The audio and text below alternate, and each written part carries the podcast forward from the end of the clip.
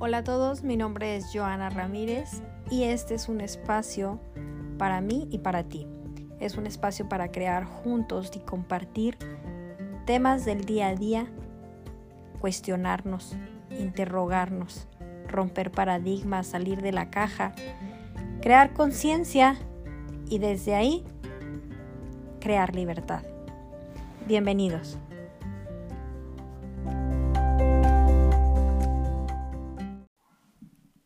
Hola, ¿cómo estás? Buenos días, tardes. Pues el día de hoy te quiero platicar de un tema padrísimo. Eh, es un tema que ha venido ahí como dando vueltas esta semana y tiene que ver mucho con eh, cómo vemos al otro y cómo nos experimentamos a nosotros mismos viendo al otro y sobre todo cuando hay situaciones de desventaja. Yo creo que eh, en esta vida podemos percibir que hay, hay situaciones que no siempre nos gustan, no siempre nos agradan, eh, incluso, incluso en nuestro juicio, fíjate, podemos llamarlas injustas. ¿Han pasado situaciones en tu vida eh, injustas? ¿No? De esas que dices, ¿por qué a mí? ¿Por qué a mí? Eh, ¿por, qué, ¿Por qué entre tantos millones de personas en el mundo yo tengo que pasar por esto y sé que lo has vivido, sé que lo has experimentado, una situación injusta, pero ¿qué es injusto para nosotros? Bueno, pues para mi ego, injusto es aquello que no ocurre como yo quiero que ocurra. Como te decía, pues hay más de 7 mil millones de personas en el mundo y te juro que cada uno quiere que pasen las cosas como su ego quiere. Pero para que eso se alinee, pues probablemente lo que yo quiero difiere muchísimo de lo que alguien del otro lado del mundo quiere. Incluso a lo mejor quiere lo que yo no quiero. Y quiere que ocurra lo que yo no quiero que ocurra. Entonces, de repente lo que nosotros interpretamos como injusto solamente es que no ocurre como yo quiero que ocurra. Y esto está padrísimo porque esa emoción asociada con la injusticia tiene que ver con mirar afuera, no tiene que ver con el proceso de ver adentro y de mi capacidad para resolver esa situación, para mi capacidad de aprendizaje. Yo creo que todo lo que ocurre es perfecto. Y, esta palabra de la que te quiero hablar es la lástima. ¿Cuántas veces has experimentado esta emoción, esta sensación? Y la lástima es esa emoción asociada con la injusticia. ¿no? Cuando yo creo que el otro está viviendo una situación injusta, experimento esa emoción. Pero no quiero hablar del otro, quiero hablar de ti mismo quiero hablar de mí misma. Cuando yo experimento lástima por mí mismo, por mí misma. ¿Cuándo experimentas eso? Yo creo que muchas veces, y muchas veces incluso durante el mismo día. Es decir, cuando yo creo que me está sucediendo algo que considero injusto, que no era para mí, que por qué y que me quejo, pero también tiene que ver con creer que no soy capaz de aprender de esa situación, que no soy capaz de resolverla de una manera exitosa. ¿Por qué? Porque no estoy viendo para adentro, estoy viendo para afuera. Cuando yo considero que algo es injusto, ¿qué es lo primero que hacemos? Mirar para afuera. Y mirar de dónde viene, y mirar quién es el culpable, y mirar quién lo provocó, y quejarme, obviamente, campeones olímpicos de la quejación. Eh, es decir, imagínate que estás como en esa postura de sentirte víctima en donde te está ocurriendo algo que llegó de no sé dónde, pero tú no lo mereces. Y entonces estamos como en esa postura víctima. Pero te voy a decir algo, eh, la vida no le pone a nadie ninguna prueba que exceda sus capacidades. Y desde ahí es que yo veo el amor tan grande y tan profundo del que todos somos parte. El universo, la vida, Dios, lo, como tú lo interpretes, yo misma todo es perfecto. Y entonces en esa perfección, la vida cada día me va a dar lo que yo requiero para ir aprendiendo en este proceso. Creo que estamos aquí para algo. De repente no lo tenemos muy claro y, y nos vamos por un lado y por otro y filosofamos demasiado, pero el propósito de esta vida o uno de los propósitos es aprender.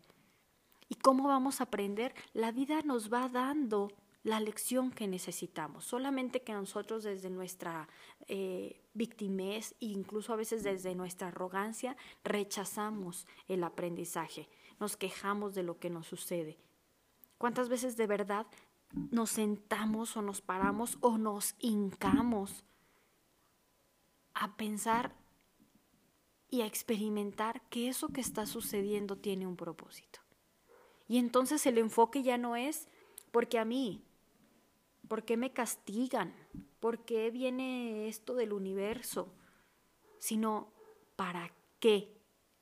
¿Para qué me está ocurriendo esto? Y fíjate bien, yo creo que tiene que ver con algo bien profundo. Entre más grande es esa situación que tú consideras injusta o como tú la catalogues desde, desde el juicio y, y obviamente desde nuestro ego, porque es el que está sufriendo, este, entre más grande es, mm, pues obviamente viene a mostrarnos algo más, más profundo. Y, y, a veces no es suficiente con nuestras capacidades, nuestras habilidades, nuestro conocimiento. Es decir, echamos mano de mente, de, de, de físico y pareciera que no nos alcanza y más cuando es un tema, por ejemplo, he visto gente que, atraviesa enfermedades muy, muy complicadas y que está incluso como con todo su, su cuerpo y su físico tratando de atravesar eso y, y, bueno, procesos mentales. Y yo creo que hay algo más profundo que es lo que viene a surgir ante esas situaciones. En, en, en la adversidad es cuando se genera el mayor aprendizaje y normalmente es cuando elegimos erigimos como quienes somos desde esa adversidad cuando nos permitimos encontrar el aprendizaje, dejar de vernos en la victimez, dejar de vernos como pobrecito, dejar de vernos en la lástima. ¿Cómo te miras a ti mismo? Y mira que tampoco es que, que, que, estemos como de la postura superhéroe toda la vida y de postura de luchar y de pelear. No, es desde una postura de fluir, de creer que es perfecto, de aceptar el proceso y de confiar. Y de confiar. De confiar en que la vida ocurre tal como es, de que viene a mostrarme algo y sobre todo de confiar en que tengo lo necesario para atravesar esa situación, cualquiera que sea. Y mira que he visto muchas en mi vida, tanto en mí como en el, como en el de enfrente, como en el, como en el vecino, como en, como en mi prójimo, como en mi familia, porque a esto me dedico.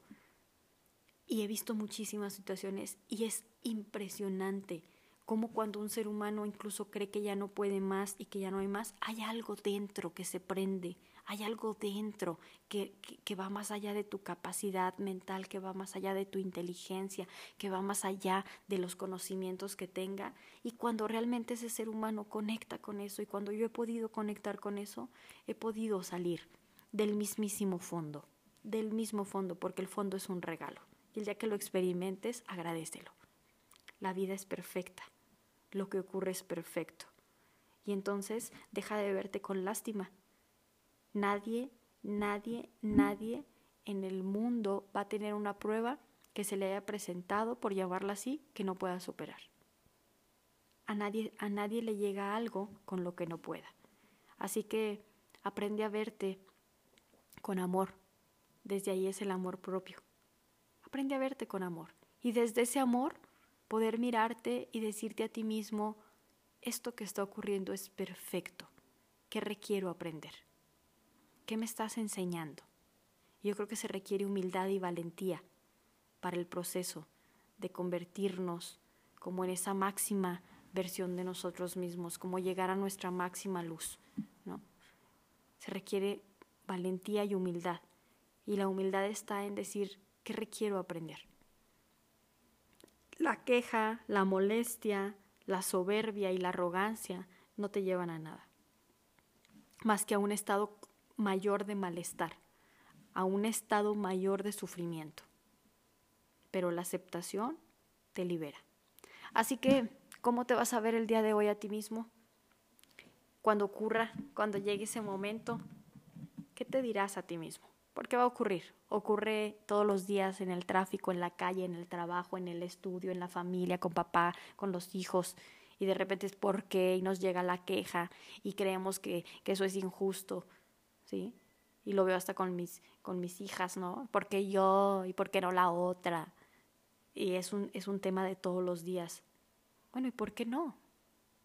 ¿Y por qué crees que no? Así que el día de hoy te invito a cuestionarte, a cuestionarte cómo te miras a ti mismo, cuántas veces experimentas esta emoción de lástima hacia ti mismo y te ves pequeño. ¿Cuántas veces no confías en ti, en tu potencial y ni siquiera en tus conocimientos o tus habilidades? En algo que hay ahí más profundo que ni siquiera somos capaces de definirlo, de delimitarlo, de nombrarlo. Así que te deseo que tengas un excelente día. Nos vemos la próxima.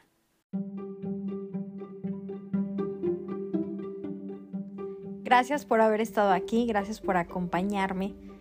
Espero que este podcast te haya servido para cuestionarte una o más cosas en tu vida. Y como te dije, no me creas nada. Pruébalo, verifícalo, llévalo a tu experiencia. Nos vemos la próxima para seguir cuestionándonos. Bendiciones.